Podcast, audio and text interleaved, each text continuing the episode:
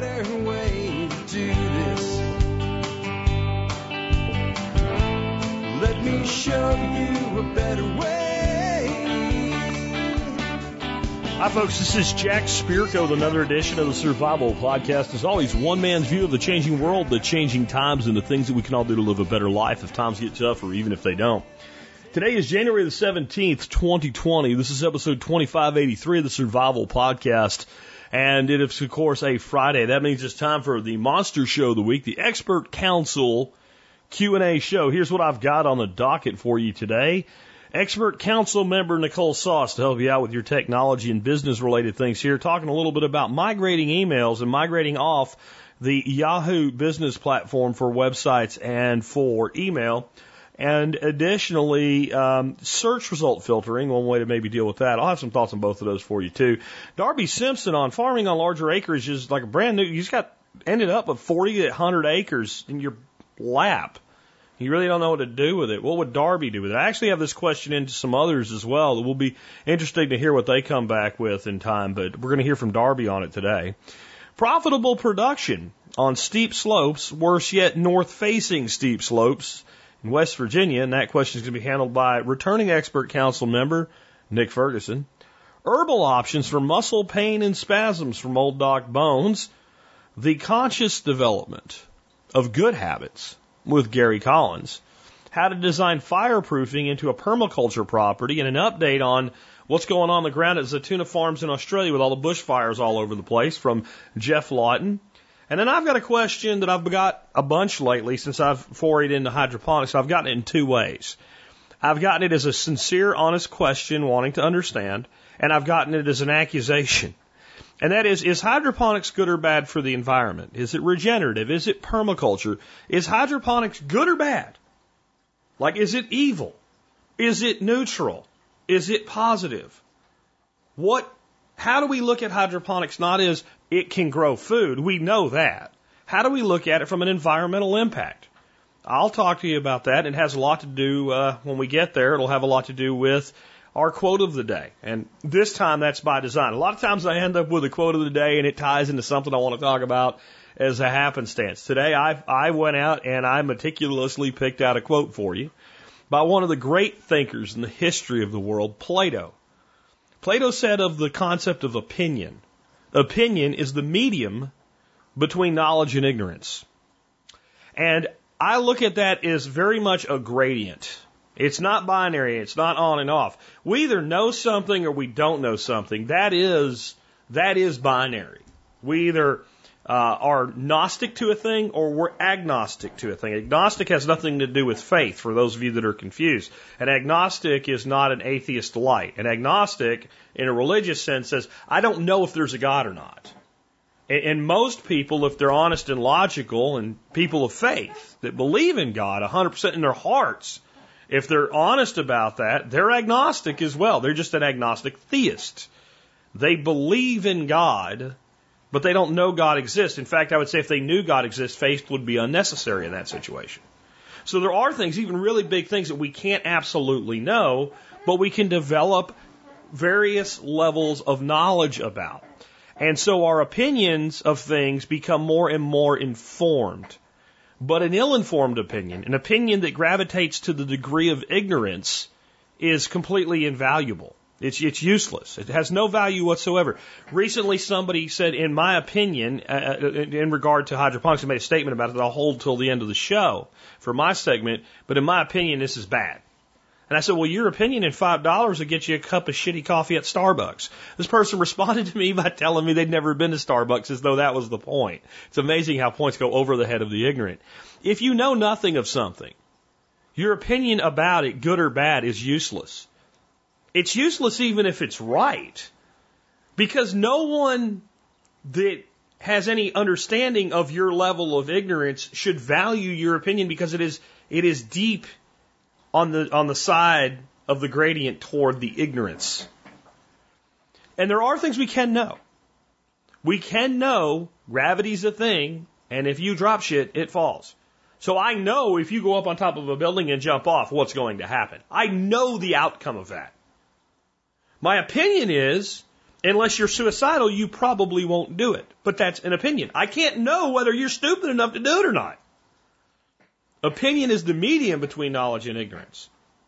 And I would suggest that when it comes to taking people's opinions and deciding how much value you place in them, to have an understanding of the level of knowledge they have that goes with that opinion. Is that, and it doesn't matter if the person's smart. A person can be incredibly intelligent and still have a stupid opinion about something if even in, in spite of their intelligence, they decide to behave dumb enough to issue an opinion on something that they do not understand or have knowledge of. Or, in many cases, what's even worse is to believe that they know something and be and, and they believe it to be true and it's actually demonstrably false. Another quote we use a lot around here from Samuel Clemens. It ain't what you don't know that gets you into trouble. It's what you think you know that just ain't so. An opinion is the medium between knowledge and ignorance. It is up to you to determine. In most situations, there is a point where you have to go with an opinion. Do I have enough knowledge for this opinion to be something I base my future on or base my decisions on? Or do I need more? How ignorant am I of this thing that I now must form an opinion on? How ignorant is this person who's given me their opinion on this thing? Because I do believe, I heard John Willis, him and Scully one time on their, their little podcast called uh, Pulling the Thread, say something to the effect of most people, if you, they, they run their mouth about whatever it is they're upset about, if you told them to sit down and write what they absolutely know about the thing, they'd end up staring stupidly at a blank piece of paper because they don't know shit. I think there's a lot of that in the world, and that's not the way to think. And that's why, you know, we have you guys call in. What is the what is the, the, the line we have you call the think line? We encourage thinking around here. Anyway, with that, let's uh let's remind you guys today about the ex, uh, I'm sorry, the, the MSB, the Member Support Brigade. What I want to start doing with my Thursday and Friday shows is not saying, hey, join the MSB, is just kind of giving some exposure to the companies that do discounts. Because again, we have like 80 companies now that do discounts of the MSB. And it's easy for you to forget. Uh, just this is not just so that people that aren't members can consider becoming one, but if you are a member, like remember how much good stuff there is in there, so that you know, the, the 50 bucks a year you're giving me as a member, you get that money back and then some. So this time of year, everybody's thinking about plants and seeds. At least everybody that grows a garden and stuff like that is. So I just want to, instead of like doing them one at a time, I'll go ahead and give you the whole list of seed companies that we have you can get discounts from as an MSB member. So there's actually five seed providers that do discounts for you guys. I've negotiated over the years. High Mowing uh, does a five percent discount. Now, one thing about them, they're the lowest discounter, but in a lot of cases, they're also the lowest price. So they're always worth checking out, and they have some things the others don't. Uh, Terroir does a 10% discount. They have some really unique stuff you just can't get anywhere else. Victory Seeds, great supporter of the show, and the guy that owns that company is a Liberty lover, strong backer of what we do. Has was the first seed company I signed. It sought me out and said I want to do something. Does ten percent off. Eden Brothers, that if you're looking for large quantities of certain things like uh, nasturtium and stuff like that. Man, I'm telling you, it's it's hard to find some stuff like by the quarter pound, etc. They've got it, and they've got all kinds of really cool stuff, and they do 15% off. That's Eden Brothers seeds. And then next up, large scale especially, but home gardener, everything in between. But really, like if you're doing any kind of commercial growing, commercial microgreens, anything, uh, NE Seed is a hell of a company, and I got you guys a 20% discount. So NE Seeds, Eden Brothers, Victory, Terroir, and High Mowing all do discounts. If you, you know, buy seed every year, I think you can get a lot of your money back uh, as an MSB member just with those discounts. So just remember, we run this show mostly from revenue from the member support brigade. And if you listen to the show, it helps you, it adds to your life. You can support us by becoming a member today and then you use these discounts like the gun adapters yesterday, like the seeds today. You use them over a year. You put all the money back in your pocket and make a profit.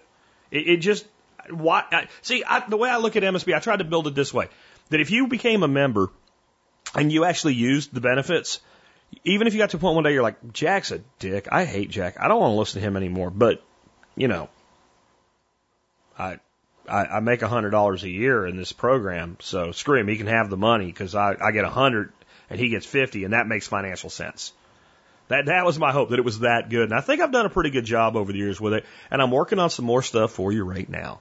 Anyway, with that, let's go ahead and get into our first call of the day. This one is, uh, or this question today for expert council uh, for Nicole Sauce. Remember, you want to send an email for a question like this, e- email me, jack at the survivalpodcast.com. Put TSPC expert in the subject line. Tell me which council member you want to answer your question. Then ask the question bottom line up front. That means ask your question in one or two sentences, hit the return key, and give me some details. That makes everything more clear, and it helps me or a council member do a better job for you. And frankly, you're more likely to get an answer and get on the air that way. With that, Nicole, let's talk about migrating emails and websites from Yahoo and dealing with search results filtering as well. Hey, Jack, Nicole Sauce here from Living Free in Tennessee with two questions. The first question came on the list of questions over on Facebook that Jack initiated a week or two ago. And it was a non-question. It was somebody who's irritated that their search results filter the news and they can't see stuff. Okay. And there wasn't really a question, but I decided I would say something about that anyway. And that is if G- Google's not working for you and the other social networks are filtering too much, try DuckDuckGo. Let me know if you have better results. Okay, next question I have is from Justice about moving, migrating email from the Yahoo Small Business Service to something else. He's really dissatisfied with how the mail is functioning there, and he's really dissatisfied with his website that's kind of built through their building tool. And I get it. This is going to be painful, Justice, because there's not a really great answer um, when I have a client come to me with something like this, and I, I'm going to give the caveat that I have never migrated from Yahoo's business services. I've migrated from Gmail and other ones, just not that one. I consulted with a few friends who do these sorts of things, and they also have not. But this is what we discovered. First of all, Gmail has a tool that will import all your contacts and your email from Yahoo. Okay?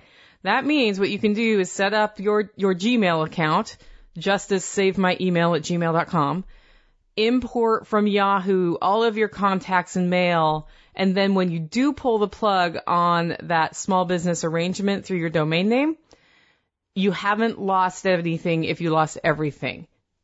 So that's the caveat. Now, what you want to get done ultimately is to also download a, I would download a local copy through Outlook or I don't know, mail, depending on if you have a PC or a Mac, via IMAP and have that on my computer. And then I would un, you know, like unplug all of that from the internet and sever my relationship with Yahoo by pulling the plug. What's going to happen here is your emails are going to start bouncing from people for a little while as part of the migration, um, probably, or they may route to Yahoo if you switch from say Yahoo to a Google business uh, app account to do it or to Microsoft Office 365 to handle your email or a host like Get a Host Now.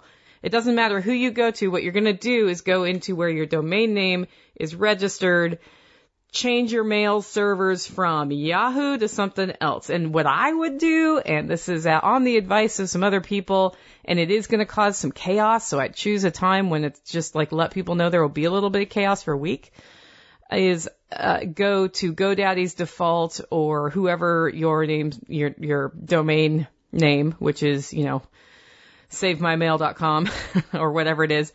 Um, I would go to their default settings, so it erases any like custom stuff Yahoo had on your domain register, and then repoint. So that's going to be like it takes, you know, a couple of hours for that to propagate. Sometimes it takes up to two days for that to propagate and then repoint to your new mail server. Now it's funny because I kind of did this with a, a rather large client, gosh, oh, six months ago or so.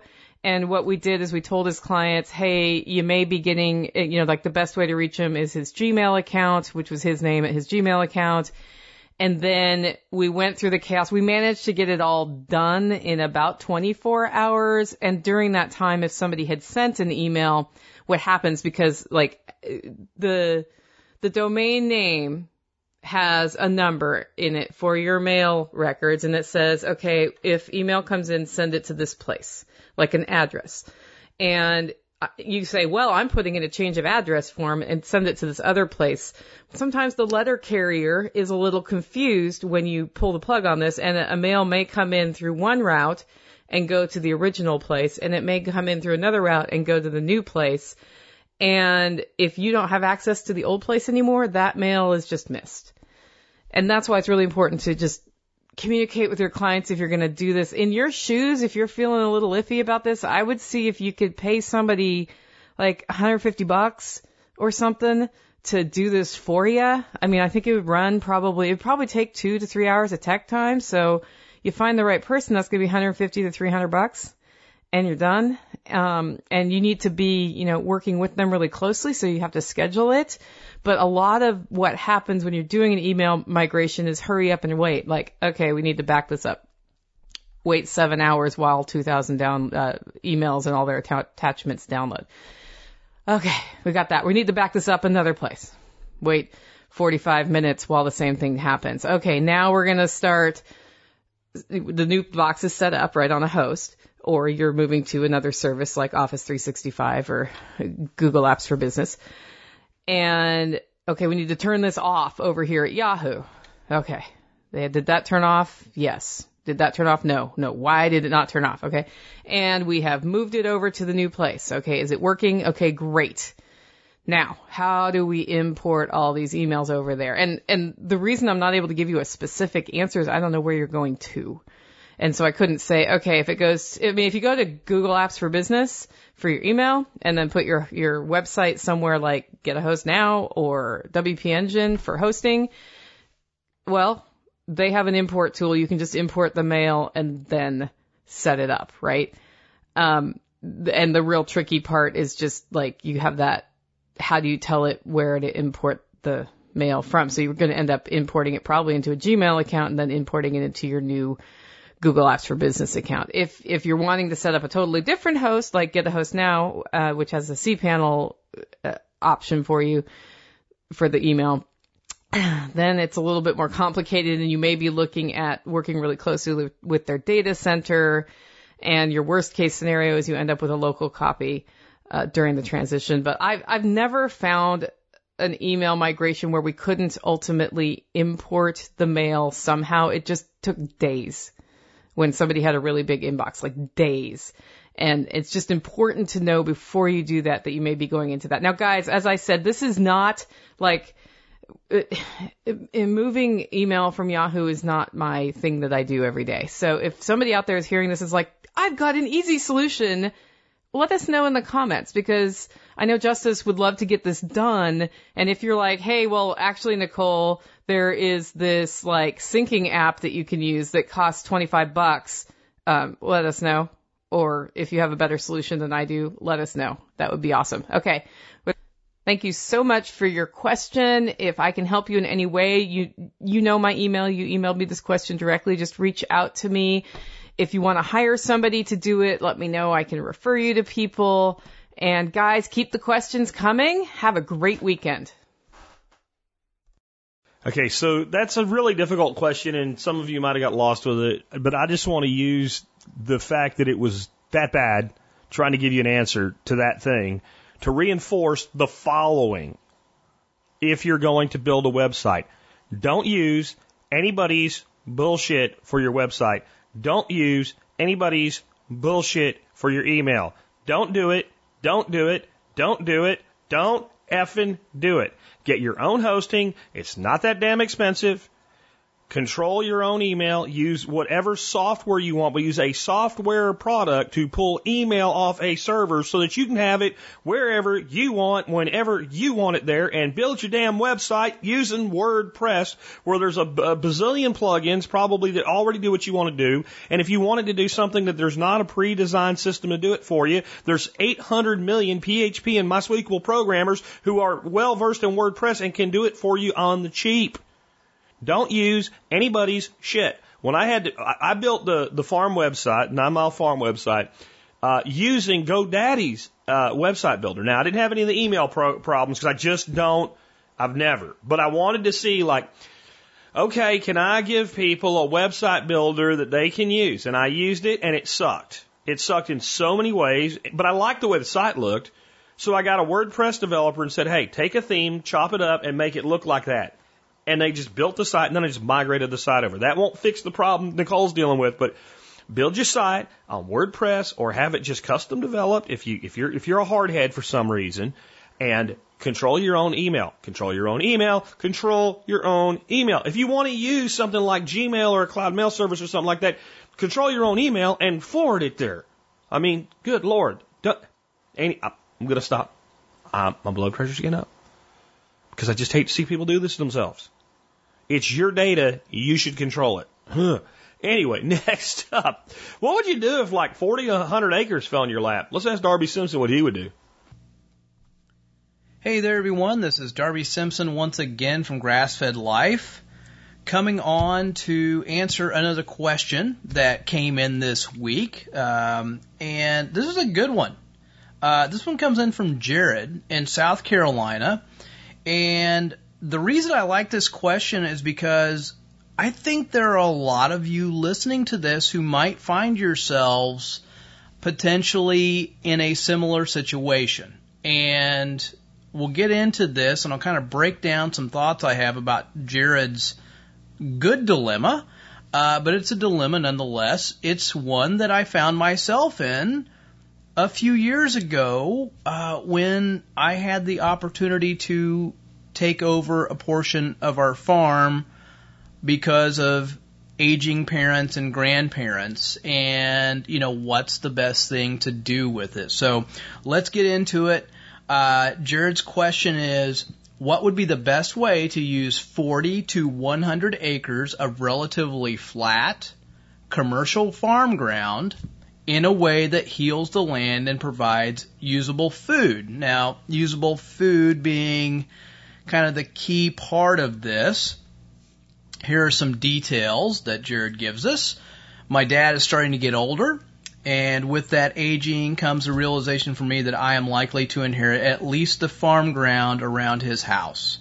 Depending on the amount that comes to me, this is likely to be a 40 to 100 acre plot. There is roughly 15 acres of forest on the southeast corner that is um, laying largely untouched for decades, but had previously been used for pigs. On the north edge, a roughly 30 foot wide creek winds along the property.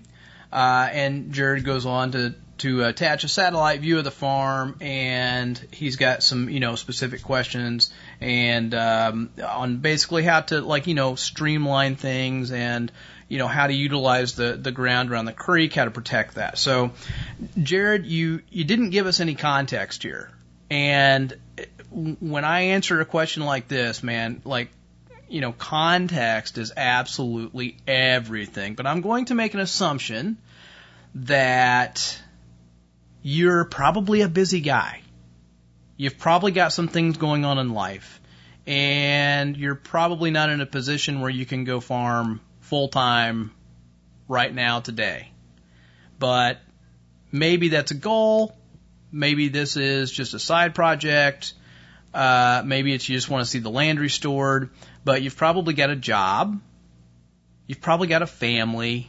You've got things that would really limit your ability to do something with this land uh, in, intensely.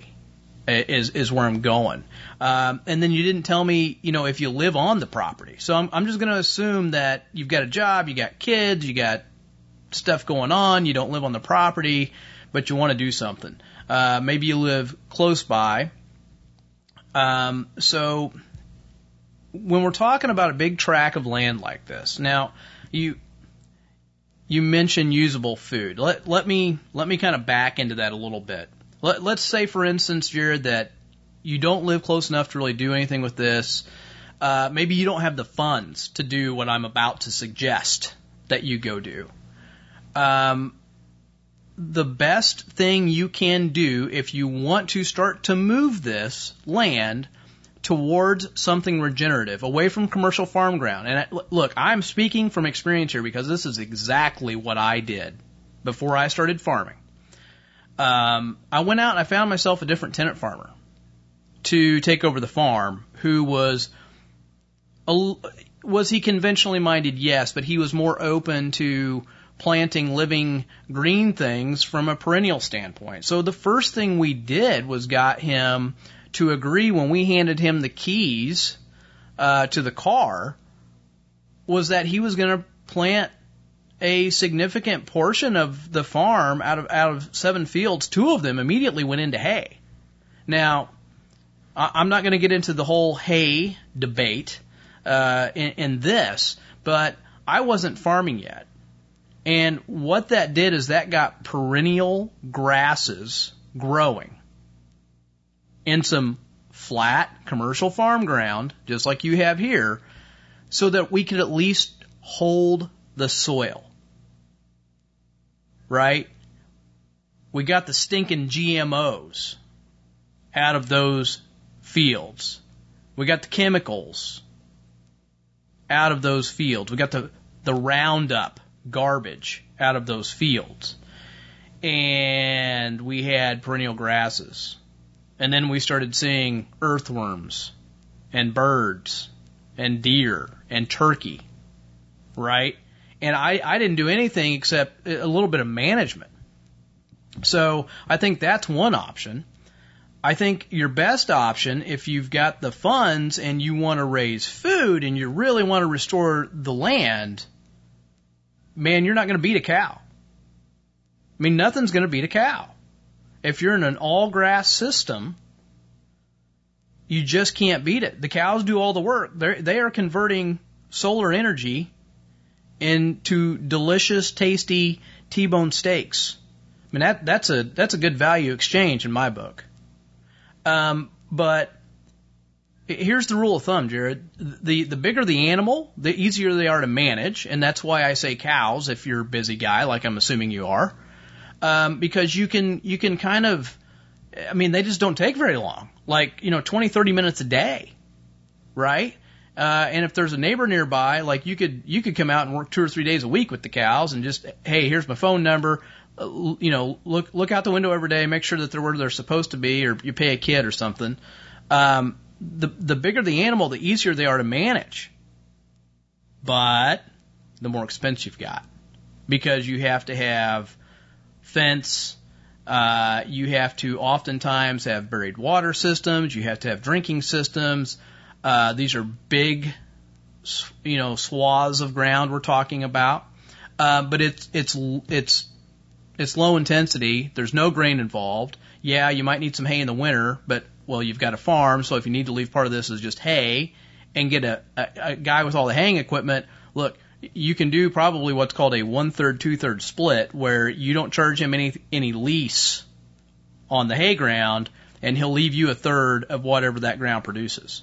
So you could get some free hay. He'll manage it for you. Uh, if you've got the money to put into building some fence, putting in some water systems, and rotationally grazing cows. Like, that's going to heal the land the fastest. You will not build soil on massive amounts of ground, like you're talking about, 40 to 100 acres, um, unless you're using a cow. Chickens, I can get you started today to make money. If you've got about a thousand to fifteen hundred bucks, like we can seriously go make some money. But you got to go out there and take care of them two, three times a day and you're only going to utilize with 600 broilers one acre per year. That's it. Um, you know, pigs better. Yes, you can put pigs in your woods. Absolutely can make great money, but you got to be there to check on them once or twice a day. So, you know, if you live on the farm and you got less money, that could be an option, but we're not going to restore this other 40 to 100 acres. So a hybrid might be, um, you know, I'm going to do pigs in the woods and I'm at least going to get this open ground into hay. And then long term, I'm going to start fencing it off as I can and put cows on it. But that's how I would attack this because that's exactly how I did attack it on our farm when I did this very thing. Uh, we got the hay in. I started with birds. Then we added pigs. Then I had some money for cows. Then I got some grants from the NRCS to build some fence, put in some water, and boom. Now we've got, we've converted over 75 acres into grass on our farm. So those are my thoughts, Jared. Um, one little thing I want to mention here, and I think I'm going to do a podcast on this because this comes up a lot. And this is something that we fortunately dealt with in a good way many, many years ago. With your dad getting older, I don't know how your farm is set up, but it really should be, the land should be put into some kind of a life estate, irrevocable trust, consult an attorney. What I don't want to see happen is if your father needs long-term care uh, in in a nursing facility, that that ground is then forced to be sold to pay for that care. That's anybody who's got aging parents. This is something we have to think about. So, those are my thoughts, Jared. I hope it helps you. Thanks for sending in the question. Hey guys, if you have questions for me, send them to me, Darby at grassfedlife.co. Thanks for listening and uh, take care. All right, next up, what if you are trying to make use of some acreage in a state like West Virginia, where almost everything's steep? Because trust me, I know I've been there. And not only that, your slope is a north facing slope where it's cold and doesn't get a lot of sun, but yet you want to try to make some money with your land and you can't really afford, you know, what you would call better land. Well, a guy I know that knows how to do a lot with a little, uh, a lot of different ways is Nick Ferguson. He is now back on the expert council. Nick, how would you handle this? Hey there, TSP listeners. Nick Ferguson back finally on the Survival Podcast after a year away. Back to the Expert Council. And this week, I have a question from Roy in West Virginia on utilizing north facing slope. And Roy says, Nicholas Ferguson, what are some good ways to get profitable production on steep and rugged hillside? Details, my farm is mostly steep wooded north facing slope hillside. Much of it's around 18% or more, where Geoff says don't do anything with it since this is the character of my land. I must either make it profitable or abandon it. Good land is not affordable here, so I must make the best of it. Here, there are some narrow spaces along the slopes where it kind of levels and much of that is where previous owners had loggers who made roads on these paths. Some ideas I have are mushrooms, cultivated ginseng, sugar maples, American chestnut to name a few. While I do intend to make long-term investments to improve the land, I also need a near-term return on investment as an income source for now. I know this is a difficult one with a lot of it depends. What ideas do you have for this description? Well, there are several things you can do and it really all depends on what your vision is for your property in the future. So that's kind of a question of what are you willing to do in the short term and what kind of investments are you able to put into it. So since we can't really do a back and forth in this format, I'll kind of shotgun approach the answer to give you a couple bird's eye view answers. And honestly, they probably need a whole lot more fleshing out. So even though my answers may sound simple, they might in reality be a whole lot more complicated to implement or to get right. So I just want to kind of caveat that, especially with the uh, the grazing option that I'm going to talk about. So the way I see it, you only have three options for production on steeper land, especially more north-facing slopes. And option one is to timber the land for seed money to get fencing put up and transition to a silvopasture and graze sheep on the slopes. You'll likely end up with some areas that are too steep to even graze, which would make fencing a little bit more difficult, but portable electric fence can usually manage that without too much of an issue.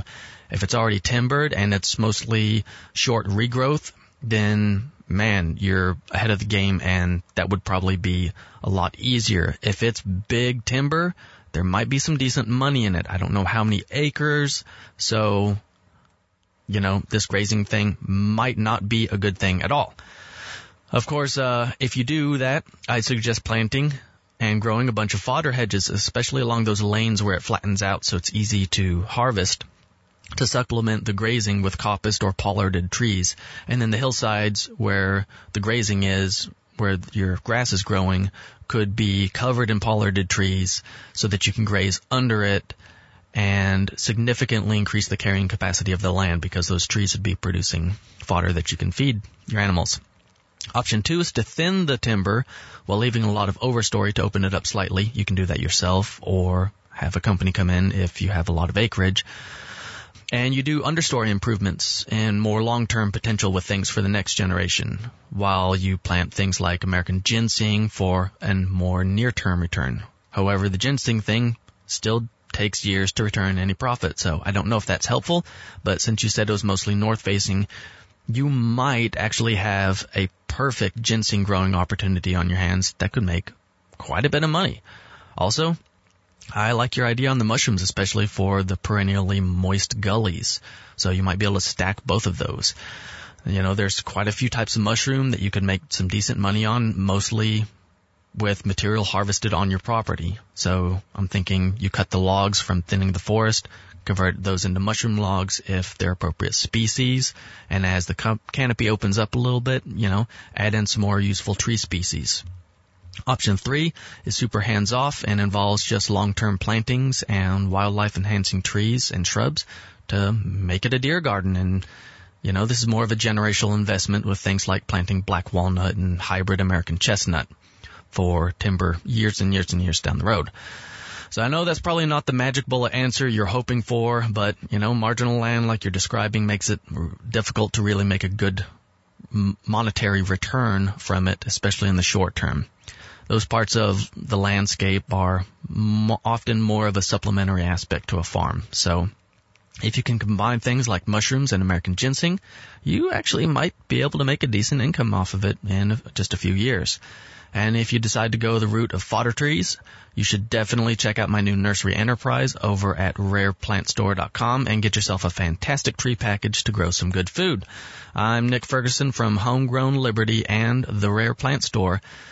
To learn more about me and what I do with consulting, go over to homegrownliberty.com where I have articles and podcasts. And to get some great plants and trees, check out rareplantstore.com. Do good things. All right, next up, got a question for old Doc Bones on dealing with torn and sore and spasming muscles and hopefully doing so using some sort of herbal thing instead of, you know, some of the things that modern medicine gives us, but maybe you need to turn to that in some situations as well. With that, hey, old bones, what do we do here? Hi, Joe Alton MD here, also known as Dr. Bones of the survival medicine website doomandbloom.net, with over a thousand articles, podcasts, and videos on medical preparedness. Together with my wife, Amy Alton, we're the authors of the Survival Medicine Handbooks, third edition, our latest book, Alton's Antibiotics and Infectious Disease, the Layman's Guide, and the designers of an entire line of medical kits at store.doomandbloom.net. Today's question for the expert council is from Randy, who writes, I've pulled a muscle on my back. Is there an herbal muscle relaxer? Randy, short and to the point, boy, I like that. I don't know anyone who hasn't had tightness in their muscles. Having a muscle spasm means that one or more of your muscles is contracting, twitching, or cramping out of your control. Think Charlie horse. This happens just about anywhere and for various reasons. Muscle spasms can occur as a result of something called a strain. If you actually tear muscle tissue, that's a strain, which is opposed to a sprain, which is when a ligament is damaged, and that's fibrous tissue that goes from one bone to another. There are three grades of strain. Grade 1 strain is a mild strain, only a few muscle fibers are stretched or torn. It will cause some tenderness and some pain, but your muscle strength is unaffected. A grade 2 strain is a moderate strain with more damage to muscle tissue and more severe pain. Here you'll see some physical signs, mild swelling, a noticeable loss of strength, sometimes a bruise. Then there's a grade 3 strain. This strain tears the muscle all the way through. It's sometimes called a rupture when you're talking about tendons. You'll often hear or feel a pop as the muscle tears. Grade 3 strains are serious injuries that can cause complete loss of muscle function as well as considerable pain, swelling, tenderness, and discoloration.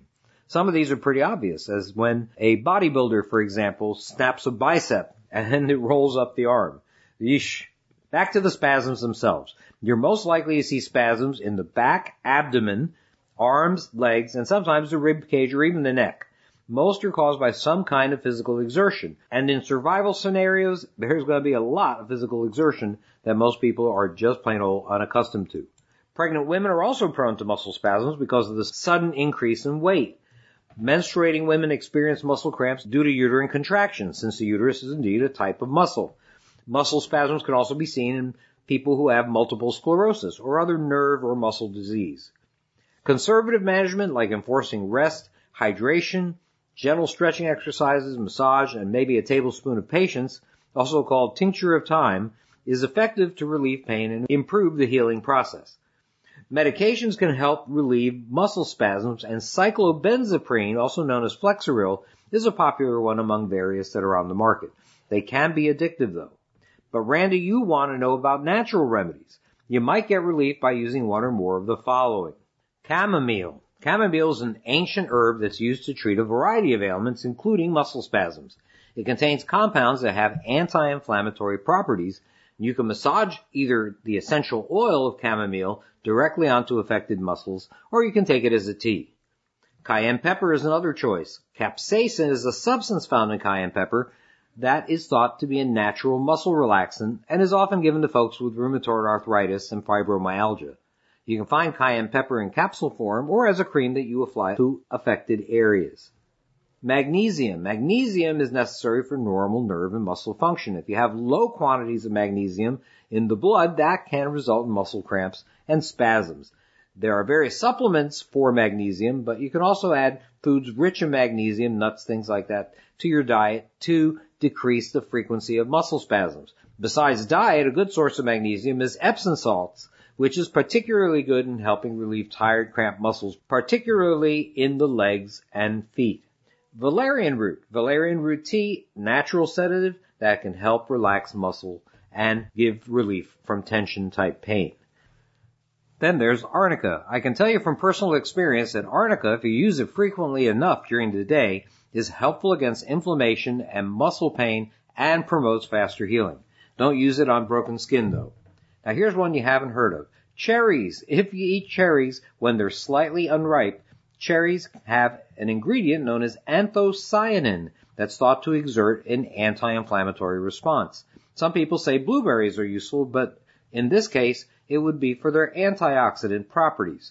Still others suggest that essential oils like peppermint, lavender, and others well, are effective in relieving spasms. Of course, the hard scientific data just isn't there yet for a lot of these remedies. In the end, the most natural way to relieve muscle spasm is to rest. Make sure to get lots of sleep, drink plenty of fluids, and try not to overwork the affected muscle. Using ice packs on the muscle can provide immediate relief, and heat therapy is certainly helpful on a longer term basis. This is Joe Alton, MD, that old Dr. Bones, wishing you the best of health in good times or bad. Thanks for listening. Hey, a big thank you for subscribing to our website at doomandbloom.net and for checking out Nurse Amy's entire line of books, medical kits, and supplies at store.doomandbloom.net. That's store.doomandbloom.net. They'll help you keep it together even when everything else falls apart. All right. Well, next up, we're going to talk about habits. And before I introduce Gary, I want you to think about something. When I say habit, the number one thing that I bet most people think of, the first word, if I say habit, like play the psychologist game, you know, I say, I say cardboard, and then you tell me the first thing you think of, you'd say box, cardboard box, dog, cat, that type of thing. If I said habit, most people would say bad. Because it just seems like habits are something that tend to work against us. We get into bad habits and then we have bad behaviors. When I say bad, I don't mean necessarily, you know, somebody looks at me and says, that's wrong, Johnny. What I mean is we know that this thing is not beneficial to our lives. And it can be anything from, you know, sleeping too late or putting off work and procrastinating to maybe drinking too much or whatever. We don't even drink because we want to drink. We drink out of habit. And there's so many things like that. And the problem is that once we once we establish something as a habit, it tends to just happen, and the only way to prevent it from happening is to consciously interrupt the process. I will not do this today.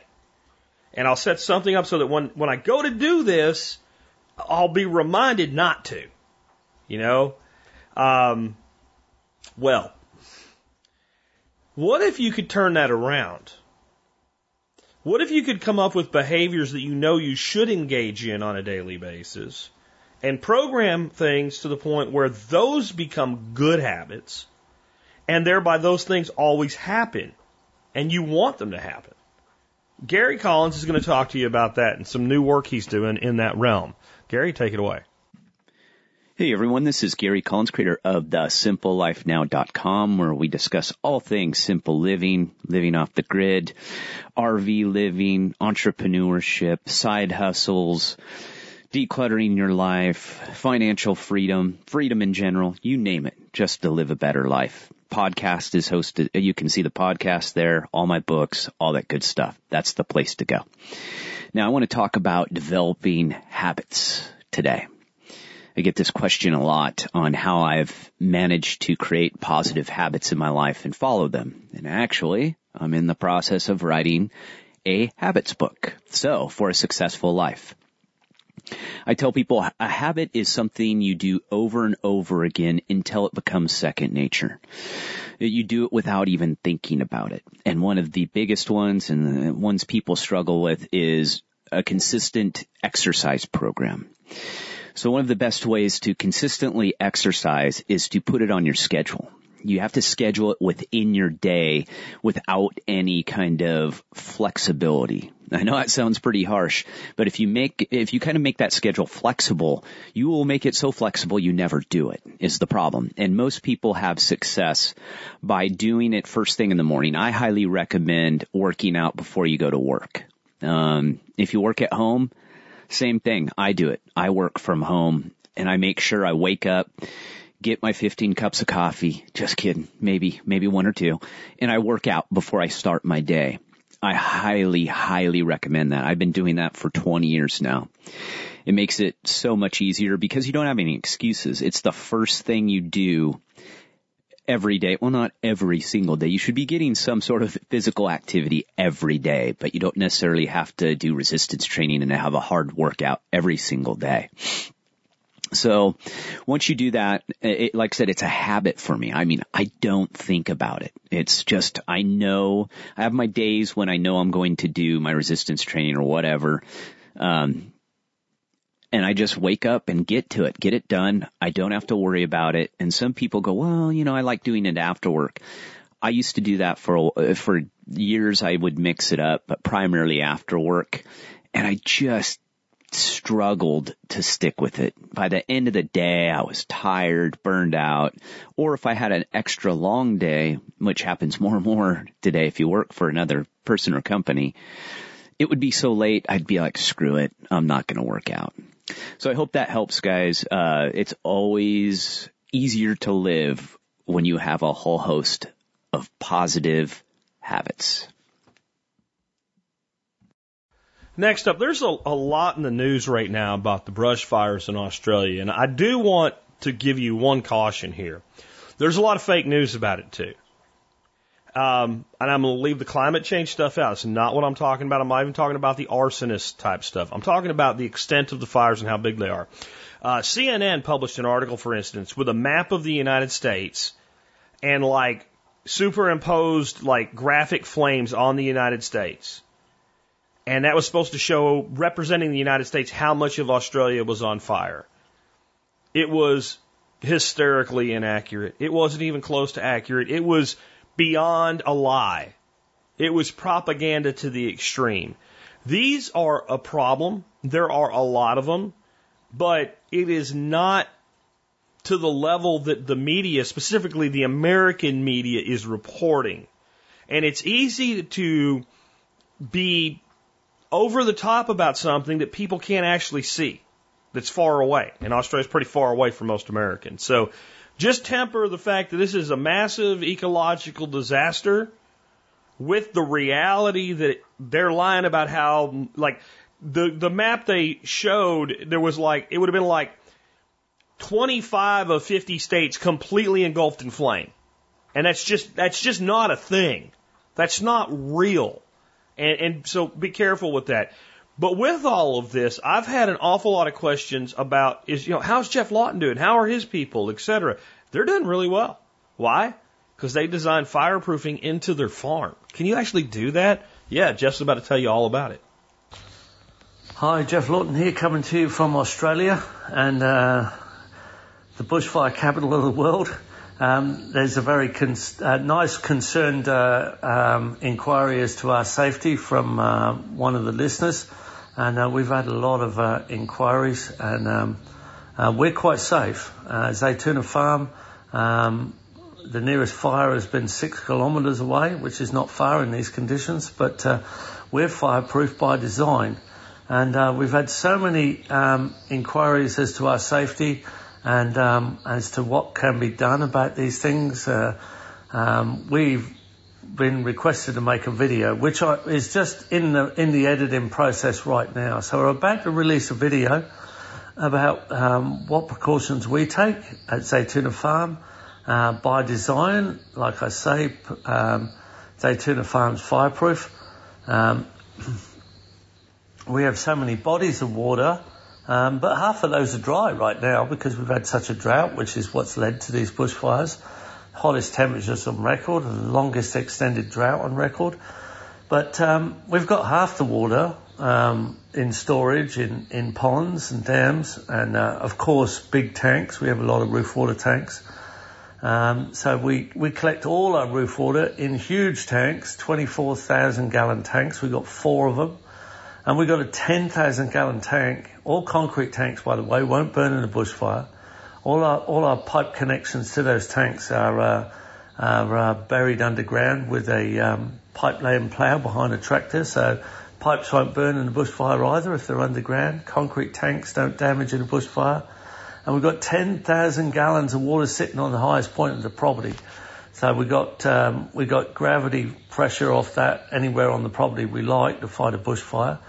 But we have about four million litres of water sitting in the top five dams that'll that'll all come down with gravity pressure as well through our irrigation lines, which are also buried. Um, we have swales. Well, we have um, let's talk about swales. I'm always talking about swales, but let's talk about them in this sense. Um, we have three kilometres of swale on the property, and just the longest, highest swale is 400 metres long, and, and it holds about 4 million litres of water when it's full. And that water, if it, if it fills with 50 millimetres of rain, that's two inches of rain, it'll fill. And if it stops raining, it'll take one day, just over one day, to soak right in. That's four million litres of water infiltrating into the ground in one day on the top, just about the top of the property. Now that might take up to two years to actually soak right the way through to the bottom of the property and enter the creek on the bottom of the property. That's two years of retention time. Now I think that's an, that's actually an underestimate. I think some of the some of the the moisture infiltrated by our three kilometres of swales on this property for more than seven years slowly seeping through the soils and subsoils and making it easier to rehydrate all the time. Now, the thing is, when you put these water harvesting and water rehydration earthworks in, you, you, you, you then have the ability to plant lusher vegetation. So most of the trees, like most fruit trees, are, are fire resistant. You can, you can reforest with fire resistant native trees as well. And then you've got all your deciduous trees that lose their leaves in winter but put big leaves on in summer, almost all of those are fire resistant. So you've got fire resistant contour lines of forestry going through dampened hydrology. Then you've got larger areas of block forest that have dominant species that are fire resistant. You've got ponds all over the place. And wherever we've got open country, if it's fire season, bushfire season, we might make sure that they're well grazed down low. And a lot of the grazing pasture is not just grass, but it's also um, perennial ground covers that grow continuously, but the, the, the, grazing animals love to graze them off. So we make sure they're all grazed low. And, and areas we can't graze easily or we haven't got time to graze, uh, but usually in a drought, you, you, you're grazing everything you can. But if you can't graze, you haven't got animals, you, you, you, you cut everything with a, with a tractor or mower. So every, all open areas aren't allowed to grow long grass in times of bushfire. Um, you've got lots of re- retained moisture. Um, you've got the earthworks and then hard surface runoff. Everything that's hard surface runoff, which is like directing stormwater in suburbs, which all suburbs should direct stormwater to water harvesting earthworks so we could grow better productive trees, um, but also fireproof trees. And, and storm water will all go downhill and fire mostly is most dangerous coming uphill. So if you've got your water harvesting systems for your stormwater and hard surface runoff running down to below the area that you don't want to catch fire, and then you've got contour lines of rehydrated lush foliage, you're pretty much getting fireproof anyway. But suburbs could also run biologically clean grey and black water into the same systems. There'd be no problem with that. And, and you know, most, most human habitat would be completely fireproof by design. Now, we ought to get on with this. Now, a lot of people are. We're, we're our registered charity, Holistic Sustainable Design, which is tax deductible gift recipient. We're receiving donations right now to help people fireproof their properties. Whether the government's going to do it or not, I don't know. I mean, it's often sort of a bit of a waste of time wait, waiting for the government. They're so slow. But we could just do it ourselves. We're getting donations in. We're helping people. You want to help us? You know, tax deductible gift recipient donation gets a few of these designs in position for a lot of people who have suffered the loss that they have. So that's uh, my take on it, and I'm sure it's uh, it's going to be something that people are starting to listen to more and more. All right, guys, with that wrapped up, let's go ahead and get into my segment for the show today. And I'm this is going to be one of those segments where I actually uh, record it both for the podcast and I record it on my phone with a short video for YouTube and for sharing on Facebook and other social media. So if you're seeing it that way, this is part of the podcast. The entire uh, podcast episode is at the Survival Podcast. It's episode 2583, and it's our expert council show. And I usually take the uh, the anchor position and answer the last question of the day. And this question has come at me as a question that is honest and sincere, and it's come at me as a, in a form of accusations as well. More on social media than from my audience who has a more holistic view of what I talk about than people who see it on social media and go, this guy's supposed to be a permaculturist. Look what he's doing. Ah, he's killing the planet with hydroponics. And that's really what the crux of the question is. Is hydroponics good or bad for the environment? Is it detrimental to the environment? Does it hurt the planet? Is it permaculture? Is it regenerative? All different versions of this question. Well, uh, the other side of that, instead of the questions I get, are the accusations. It's terrible. It's a terrible environmental pro- uh, uh, you know, it, it causes environmental problems. It's a terrible process. It's bad for the environment. It's horrible. Well, here's a funny thing. You ask those people, explain to me why. Go ahead, explain to me why. And what you generally get is you're just stupid, or everybody knows, or it doesn't build soil. At least the last one's kind of sort of true. It doesn't mean that it's bad.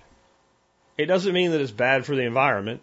It doesn't mean that it is or it is not regenerative. So let's start out with the concept of regenerative agriculture, which is the, that group is where most of the anger comes from whenever you talk about anything that's not a grazing system in soil.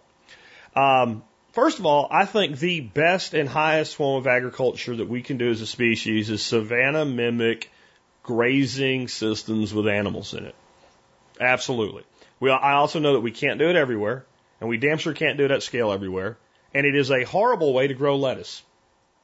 Which, when we look at hydroponics, the best stuff to grow is tier one leaf crops and then tier two fruit crops. So we're talking about lettuce and basil and herbs and spinach and kale and all anything like that, mustard, etc. Or we're talking about you know mid-range annual production from things that are even really perennials like peppers and tomatoes and eggplants and stuff like that. Okay? Like that is where that is the hydroponic wheelhouse and most commercial and even home scale, that's what it focuses on. There is you cannot show me a regenerative lettuce farm. If one exists, I've never seen it. And, but I can, especially, now you can say, well, well, you know, Curtis Stone, Curtis is a buddy of mine. And he's doing some really great things with spin farming and backyard farming. And he's growing at scale if you're talking about a scale of a few local restaurants.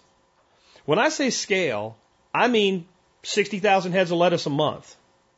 That's scale. And it's a, it's the tiny mouse fart of scale to the amount of lettuce that one city consumes in a month.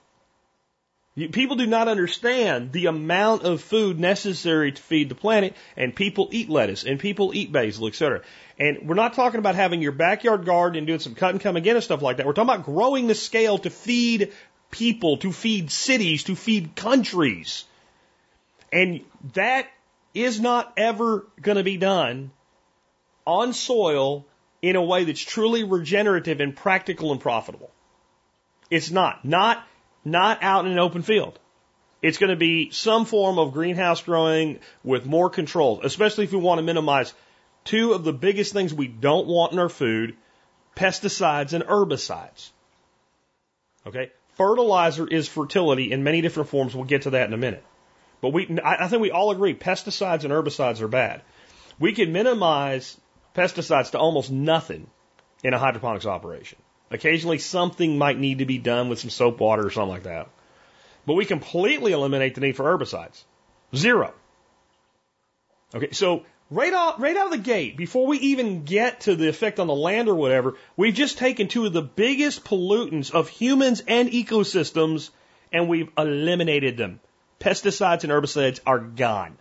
And even in organic farming, when we're talking about farming at scale, we're talking 100 acres of lettuce in the fertile valleys of California.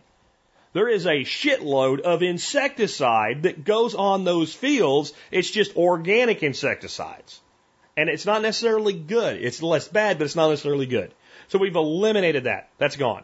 Now the next thing is if we're going to do regenerative agriculture, we have to take land that's currently being conventionally farmed and we need to change how it's being farmed. Now, if that land is being used to grow corn and we turn it into cattle farms, we don't have the corn production. Since I think we overproduce corn, I don't know that it's a big deal, but sooner or later we're still going to grow some corn somewhere. People are going to eat corn, people are going to use corn, people are going to feed corn to animals, etc. It's going to happen. So we're going to have to have some of that stay there. But whatever we can take and move in those big giant fields in the Midwest are prime places to do savanna mimic grazing systems. I'm all for it. I think it is one, one of the true ways to help solve the environmental crisis that we're in, created largely by agriculture. But we can't do it growing lettuce and people are going to eat lettuce and basil, etc. And again, I don't care what you do in your backyard. Not everybody's going to do that. And that's good news for farmers because farmers need people to sell to. So we've eliminated 100% herbicide for any lettuce growing operation. And we've pretty much made the pesticide almost nothing. Let's talk about the next problem with conventional agriculture or organic agriculture growing in fields. Agriculture being the culture of fields, not the culture of plants. That would be horticulture. Gotcha? So, the biggest export the United States has by tonnage is topsoil. Now, we don't export it as we put it on a, a boat and we sell it to the Germans or the Chinese. We export it in the wind and water, and it goes out to the ocean. It damages our, our aquatic ecosystems, but it also leaves our land infertile. I don't care if it's organic. The only way that you maintain an organic lettuce farm of, let's say, 100 acres is you're constantly bringing in more organic matter and it's coming from somewhere and you're still constantly exporting topsoil off that farm. Most organic operations do a better job than most conventional operations at retaining soil, but we're still losing a shit ton of soil, which is going into our rivers and streams and oceans. With a hydroponic system, let's say a greenhouse system to make it one thing that we're talking about here, we have zero soil erosion. So we've gone from lots of soil erosion to no soil erosion. Maybe we're not building soil now, but what we're not doing is losing it. There's no net loss. Now, when we run a hydro operation, we do have some leftover material. We have plant roots, we have growing media. Generally, if it's if it's not organic growing media, I don't mean USDA organic, I mean living thing like cocoa coir or something like that. If it's something like leca, you know, clay pebbles or whatever, if we're growing in that, then when it, if it's if the growing's done, we take it, we clean it, and we put it back in, and we keep using it. It's reusable. If it's organic, we compost it.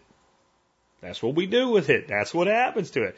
Or we have some waste product. We harvest our lettuce, and because our customers want a perfect product, we pull a few leaves off. Get a big pile. All that's compost.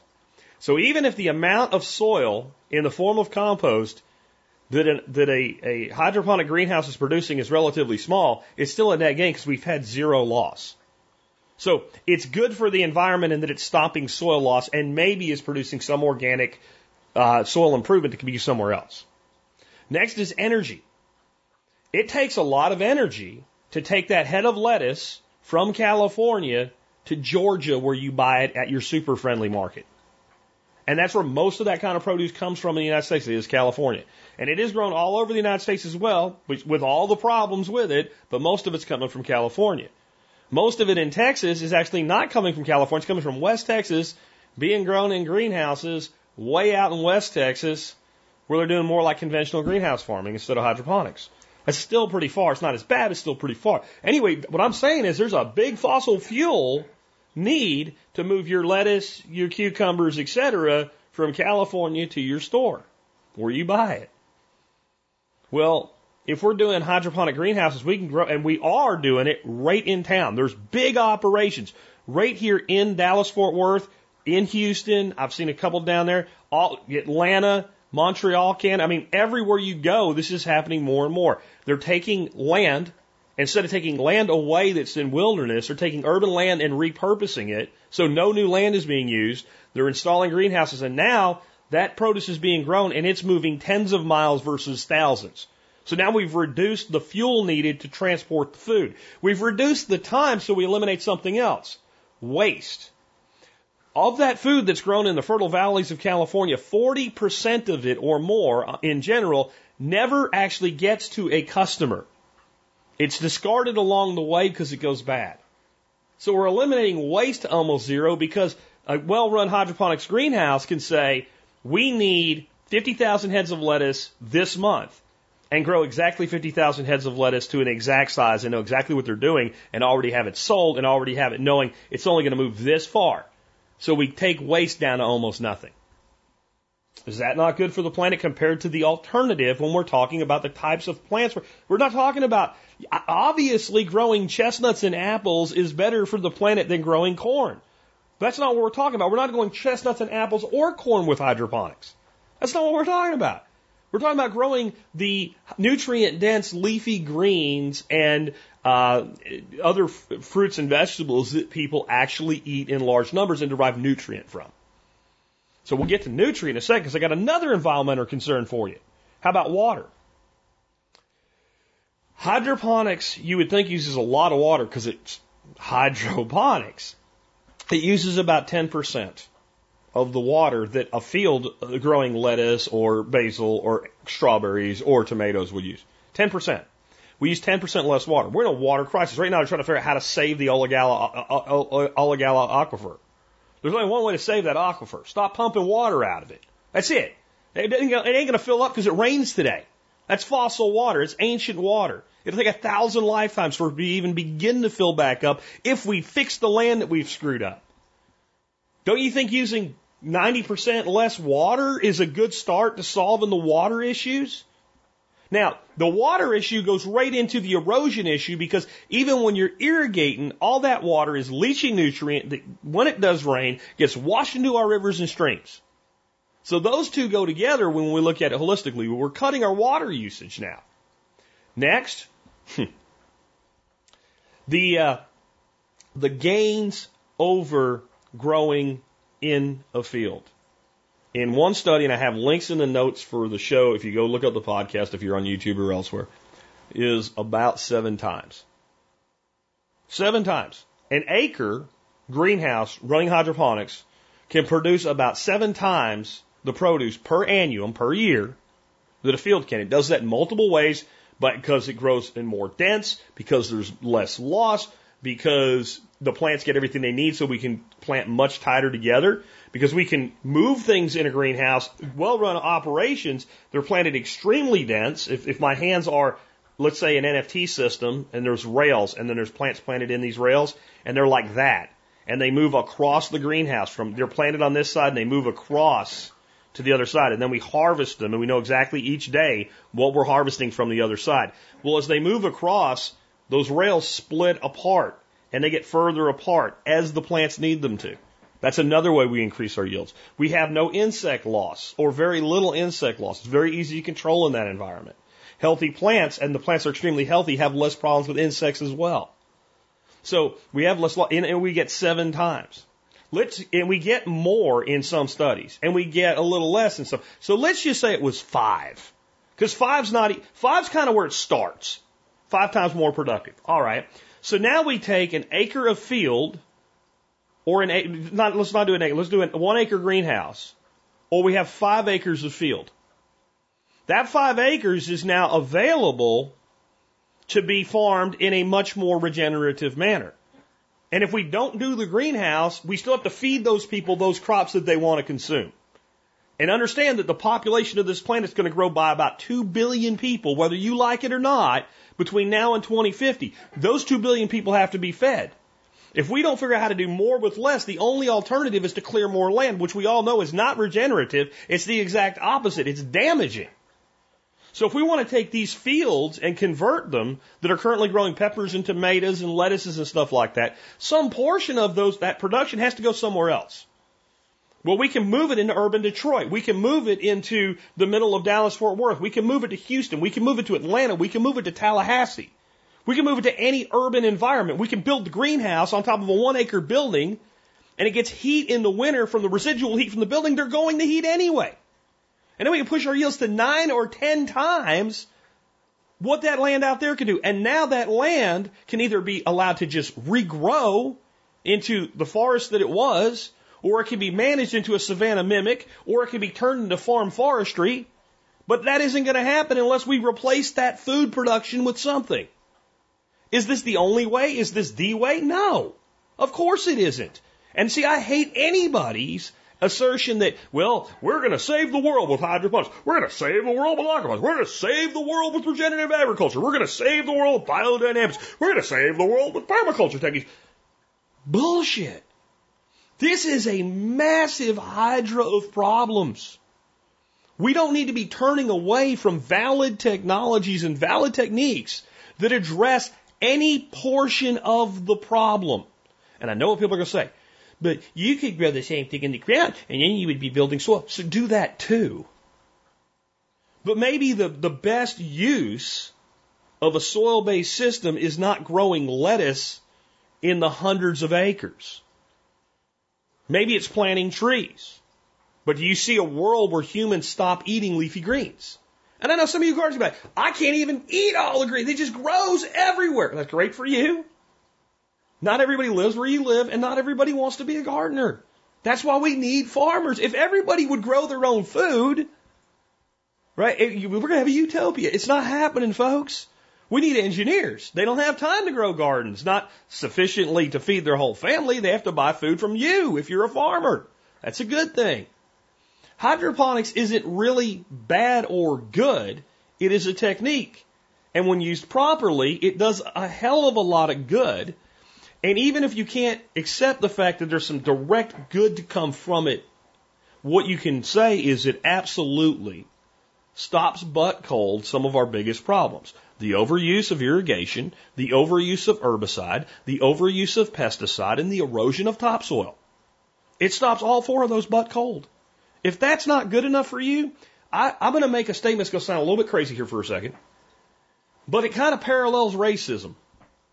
Now, I don't mean that politically or ethically or anything like that, but if you think about what racism at its core is, is I look at a person because their skin color is different than mine, they're bad.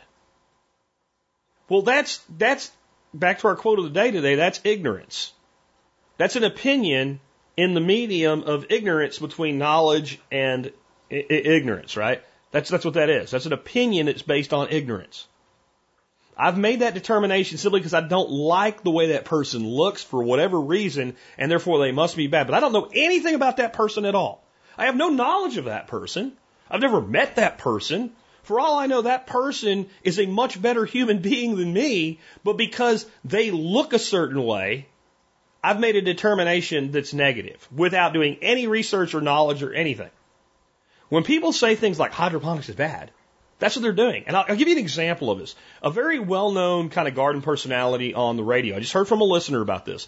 Said, I'm, I'm watching what you're doing because I'm using hydroponics to do seed starting. So I'm not even growing the plants out in hydro systems for this system. I'm just simply starting my peppers and tomatoes and all my other stuff in a little hydro rack up in, up in an extra room in my house. I take those plants and plant them in my garden. And then they grow out in soil. Yay, we're growing soil. And, uh, she said, I- am not going to do it until I see what happens because this guy, and he was, he was well known associate of Howard Garrett, who I have a lot of respect for. And I don't know what Howard thinks or knows about hydro. This other guy, Mike something or whatever. She said, he said, you can't do it. Because if you start plants in hydroponics, they won't be strong enough to grow in soil. I'm like, well, I got like a hundred of them growing in soil right now. They're doing just fine. See, that's a person that should know better, but they're, they're making this, again, it's a parallel to the way that people are racist in that since I don't like the way this thing sounds or looks or feels, with no knowledge of it, I'll just say bad things about it completely based in ignorance. And then the problem is other people hear that, and if the person saying it is someone that is generally see, seen as kind of smart and informed, well, if he said it, it must be true. I've heard people tell me, you can't even, in hydroponic or aquaponic system, either one, you don't even get valid seed.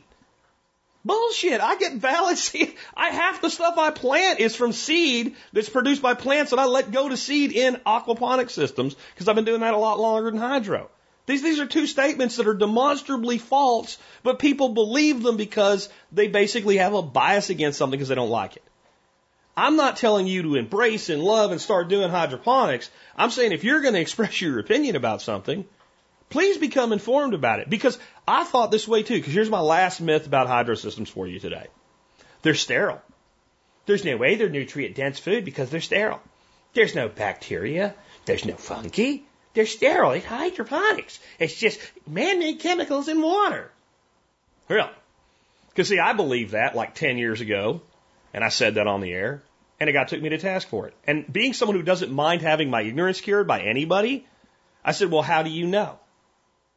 And there wasn't a lot of research that I can point you to today that just says you're wrong, right? Science just tests it and goes, here it is. There's, there's all these, you know, beneficial bacteria and fungi colonies in hydro systems, and there is. It makes perfect sense to me after doing now, you know, doing aquaponics for five years because that's how we build it. The whole thing's built on bacteria and fungi. Okay. That's how it all works. So why wouldn't it be in a hydro system too? But he did something really, really simple to shut me down and shut me up and get me to open my mind. He sent me a picture of hydroponically grown peas. You know, he sent me a picture of the roots, and the roots were covered with more nitrogen fixing bacteria nodules than I've ever seen from a pea plant in the ground. And he said, I'm using synthetic fertilizer. synthetic fertilizer. Now, I actually use a hydroponics fertilizer that's largely derived from organic uh, product. But he was, and he had bacteria like I've never seen before. You can't get those nodules on a legume without the bacteria because the legume doesn't fix nitrogen. The legume doesn't do it. The bacteria that forms a symbiotic relationship and attaches itself to the root does. So how the hell can you have a nitrogen fixing bacteria existing in a system that's devoid of any beneficial bacteria? See, it doesn't work. So then I, have done some of the, the reading now of research to cure your ignorance, to actually become informed. And I found that the amount of bacteria and fungi in most hydroponic systems that are well run is right in line with well run soil based organic farms. Right in line. I mean, right in the, right in the median. And it far exceeds conventional farms where the soil largely is devoid of beneficial bacteria and fungi because it's an inhospitable environment. But let me ask you a question. Can you think of a place on the planet where you create an environment that's conducive to the life that is fungi and bacteria, that fungi and bacteria don't show up, show up? The answer is no, you can't keep it out unless you have a clean room. So of course, I mean, it just makes perfect sense. I have links to my claims about production levels, scientific studies. I have links to articles that explain the bacteria and fungi in the show notes today. If you're seeing this elsewhere, you can go look it up. I'll have a link to this episode again, 2583. Those of you that are listening to my podcast on the air, I probably have to push less hard on you because you know, because you've listened to me over the years about this, but hydroponics is not bad for planet Earth. It's good for planet Earth. Is it directly regenerative? I would have to say overall not directly. Indirectly, I think it's highly regenerative because it's producing nutrient dense food, and people that eat nutrient dense food produce nutrient dense waste instead of the garbage, pesticide, herbicide laden waste we're putting in our sewer systems today that end up in our water systems. And additionally, it's freeing up land that can be then farmed in a more regenerative way. But it's certainly not harmful, and it certainly is a net gain for um, environmentalism. As far as is it permaculture? Well, it doesn't harm the earth. It doesn't harm people. In fact, I would tell you it present, prevents the abuse of people. Because you want to see abuse? Go to Baja, California and look at organically farmed lettuce and carrots and see the abuse of human beings in their labor. So it reduces the abuse of human beings. Does it return surplus? I think the thing about or, uh, hydroponics is it doesn't have a huge surplus to return.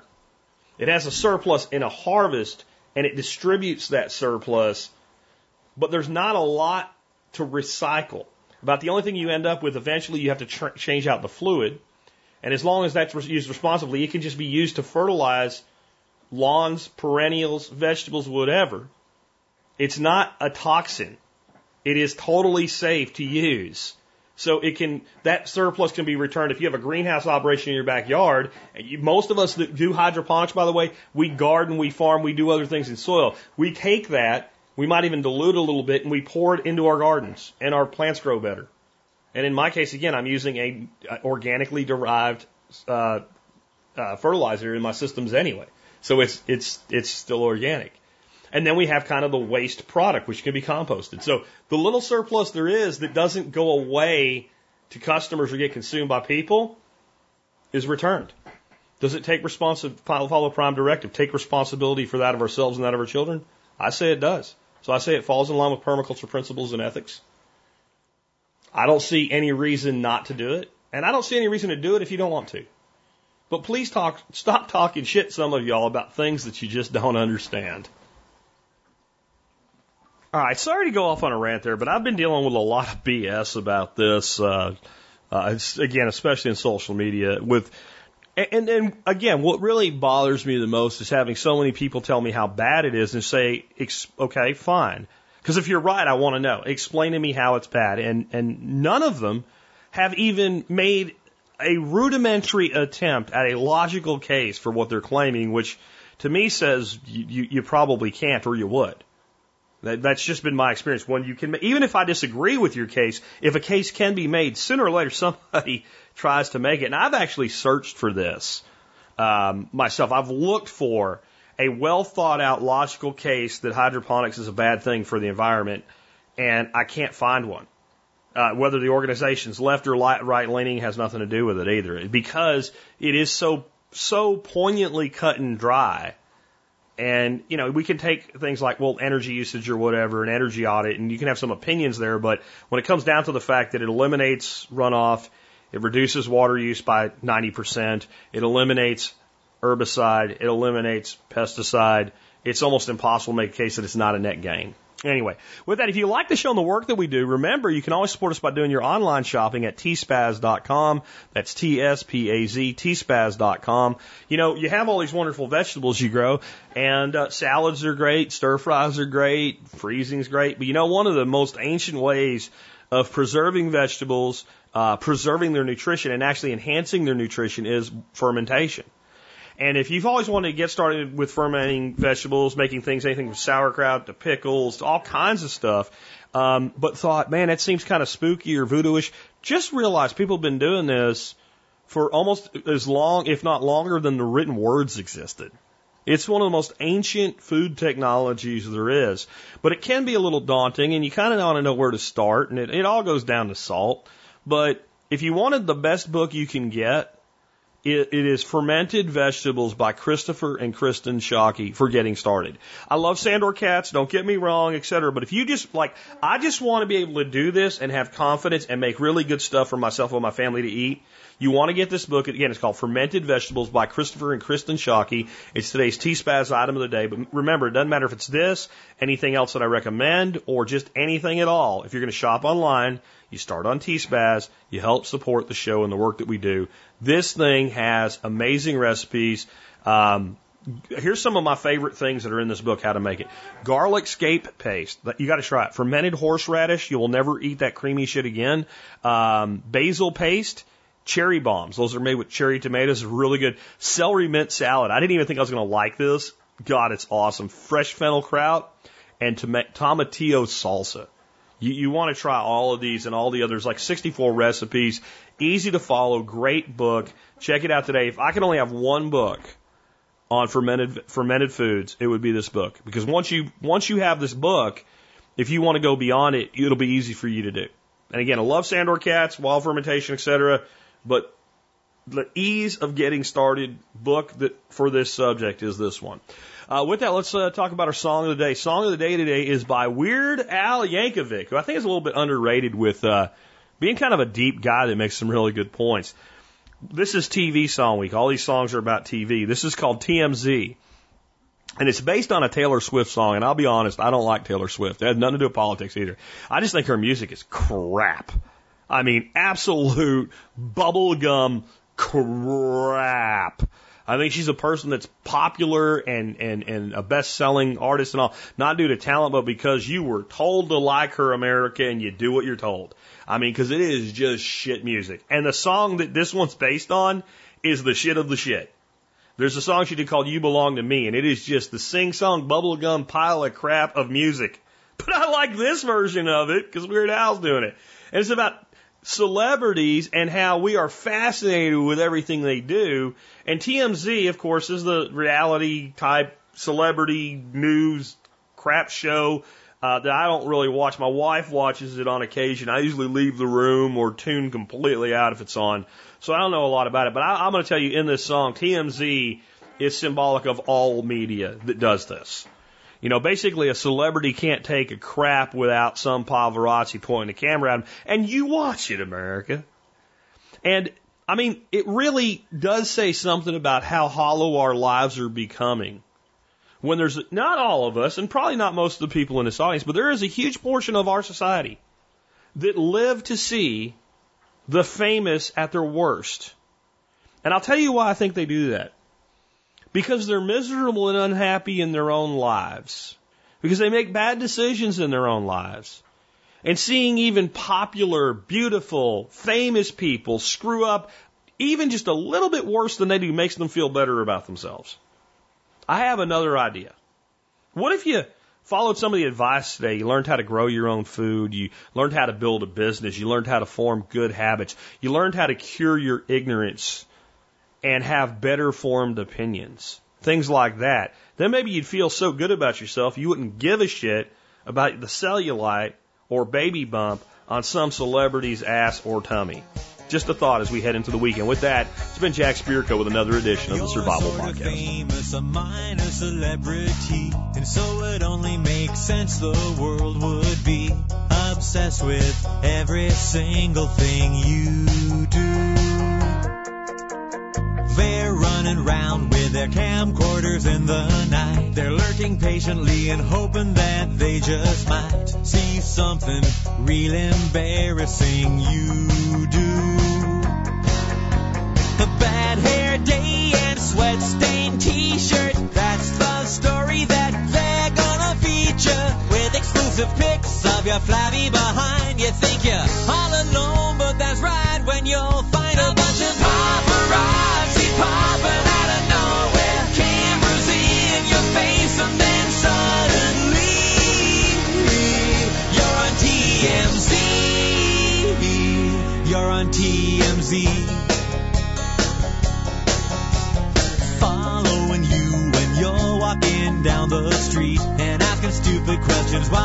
trying to eat. So you cover your face thinking to yourself, hey, isn't this creepy? And they're out there praying you'll have a big meltdown and take them on a little car chase through this whole town. They'll be there with you when you're going to jail. First on the scene for every wardrobe